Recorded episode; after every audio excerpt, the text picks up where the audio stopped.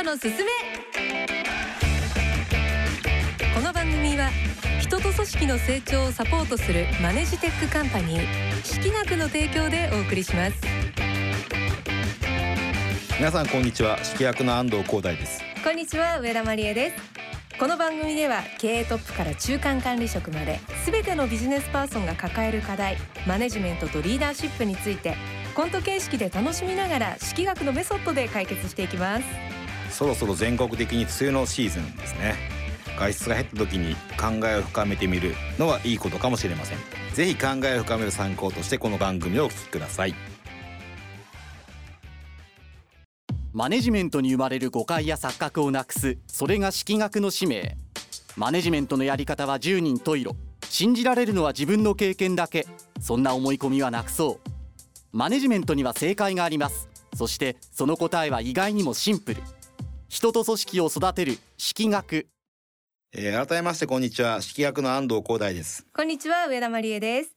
成長するチームそして勝てるチーム作りのために式学のノウハウをお届けしていくこのマネジメントのすすめ。今回はマネジメントはシンプルというテーマです先週の放送でも粗利が出ているのなら事業の多角化とか新規事業の立ち上げとかではなく組織を強化して正比例の成長を目指しなさいシンプルに考えなさいよというお話されていましたね。そうですね。まあ、あの、最近多くの人がこう見てるとですね、まあ、組織運営っていうのを本当に複雑に考えすぎるっていうふうに思いますね。あ、そうですか。はい。まあ、本来はもうとてもシンプルなものなので、はい。まあ、難しく考えすぎない。あとはその、変な知識を入れすぎないっていうことがすごい大切かなっていうふうに思いますね。いや、もう今って、まあ、あのね、書籍もそうですし、もうネットなんかでもいろんな情報集め、ね、溢れてるじゃないですか。いろんな人が言ってることがやっぱりたくさんありすぎて難しいですね。そうですね。まあ確かにこう時代も変わっていって環境も変わっていってるんですけど、うんただ一つ言えるのは、うんその人間が集まっているのが組織だっていうことで言うと、うん何も変わらない部分が多く残ってるんですよね。まあ、そっか、そもそも、まあ、部下がいて上司がいて、で、まあ、人が集まってやってるよっていうことは変わってないし。そうなんですよ。で、それなんで複雑になってるのかって考えた時に、はい複雑にした方が儲かる人たちがいるっていうことも原因かなと思ってて、ほう。で例えばエンゲージメントっていう概念とか、モチベーションっていう概念を作った人たちって、はい。その概念を作って、それをこう、コンサルすることで儲けるみたいな。ほうほう。まあそういうふうなことにも使われてるような気がするんで、はい。まあとにかく会社のため、組織のためになってないことが多いので、はい。まあ今日はそのあたりのところを、まあ話していければなと思いますけどね。はでは、今週もケーススタディコント聞いていきましょう。演じるのはジグザグジギーのお二人です。どうぞここは都内の大型書店。ベンチャー企業の池田社長が雑誌コーナーを眺めているあれ？池田？ああ宮沢さん。こんなとこで何やってるんだ？なんだ？またお得意のゴシップ探しか？勝手に下世話にしないでください。別名池スポ。に言われてません。宮沢さんこそ。え何ですかこれ？カゴいっぱいに漫画がぎっしり。別にいいだろう好きなんだから。おいやめとけオタク批判は。すぐに上げられて炎上するぞ。オタクを否定してるんじゃなくてキャラに合わなくて驚いてるんです。え？少女漫画？え BL? なんだかだいぶ無理してません？いや俺はオールラウンダーなんだよ。だったらタイトル読んでみてください。君と僕との やっぱ恥ずかしい。ほらついに本性出した。ああそうだよ。無理してるよ。一体何が目的ですか？社員の好みに合わせるためだよ。俺が出向した会社ってさ若い社員が多いわけじゃん。だって俺が最年長だよ。まだ25歳。45歳。サバを読むにも大胆すぎです。まあそこそこキャリアもあるんで一応部長を任されたんだけど奴らとの会話の糸口がない休憩時間もスマホを見ててもう寂しくてサトシ困っちゃう。リンダ困っちゃうみたいに言わないでください。いかにも45歳っぽいボケ。落ち込みすぎです。でスマホで何をしてるのかと覗いてみたらみんな漫画を読んでたんだよ。ああそういう時代になりましたよね。そうか。これかと嬉しくなってその日の会議でこう言ったんだ。お前はもう死んでいる。シーン漫画好きなのにケンシロウも知らない？ちょっとは世代を考えてください。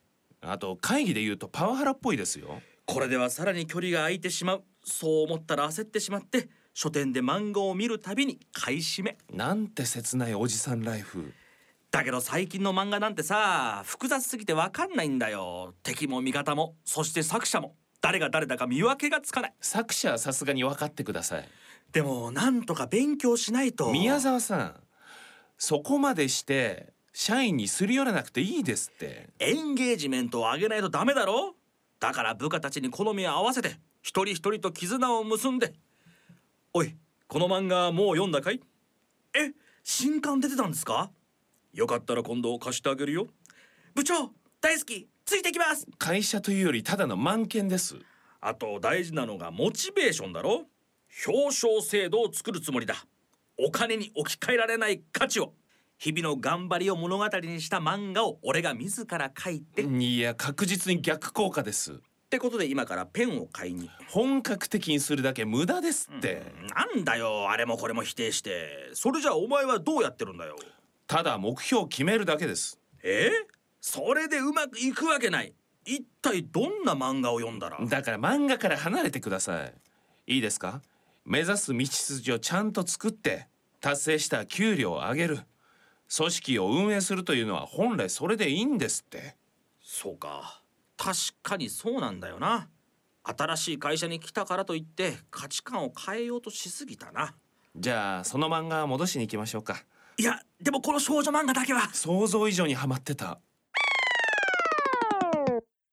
あの先ほどコントの前にみんなが組織運営を複雑に考えすぎているというふうに安藤社長おっしゃってましたよね。はい。まああの今コントでも出てきた話なんですけどね。はいまあエンゲージメントとか、うんうんモチベーションとかっていう話が出てきてて、はい。で冒頭僕が言わせてもらったように、こう人間の集団であることは変わりないとはいいうことで、まあ狩猟民族時代に例えばこうエンゲージメントが低いんでまあ仮の仲間にはなりたくないですとかね、はい今日はモチベーションが低いんで仮には行きませんとかって言ったらどうなんのと、ね だから分け前もらえないだけじゃないですか。はい、そうですね。だからその村にいる以上は、うんエンゲージメントが高かろうが、うんモチベーションが低かろうが、うん仮に行かなきゃいけないんですよ。そうですね。ははい、っていうことで言うとい。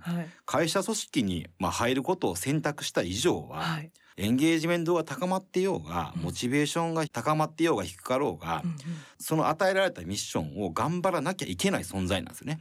で働く側もなんかそのモチベーションが高まってないこの状態がまずいんじゃないかとか、その今度はエンゲージメントが高まらないような会社にいるのがまずい。だから私頑張れないんじゃないかみたいな風になってですね。い。ろいろこう頑張らないための理由をたくさん見つけるような状況になっていると。はい。でマネージメント側もですねただ部下に目標設定して、はい。その目標設定に対していけたかどうかを評価して、うん。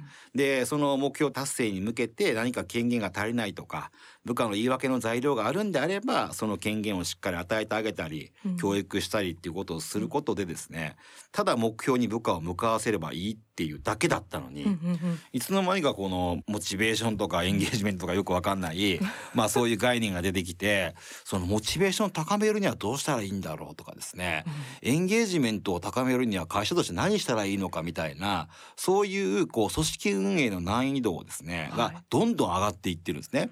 はい。